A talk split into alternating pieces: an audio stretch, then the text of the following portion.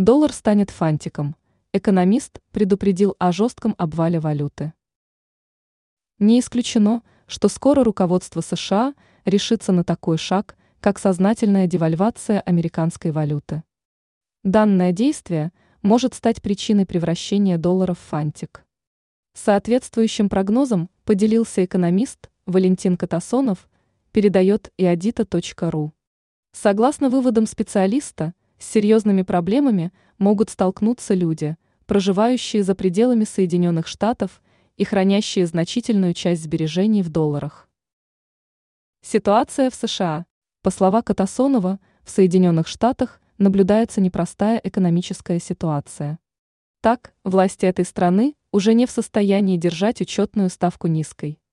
Единственный выход – повышение показателя. В подобных обстоятельствах становится высоким риск начала кризиса неплатежей, который может привести к обвалу американской экономики. Предотвратить нежелательный исход можно путем проведения девальвации доллара. Без этого шага, как подчеркнул специалист, оставить деловую активность в США на прежнем уровне фактически невозможно. В связи с этим Катасонов не исключает серьезное изменение курса американской валюты уже в ближайшие месяцы.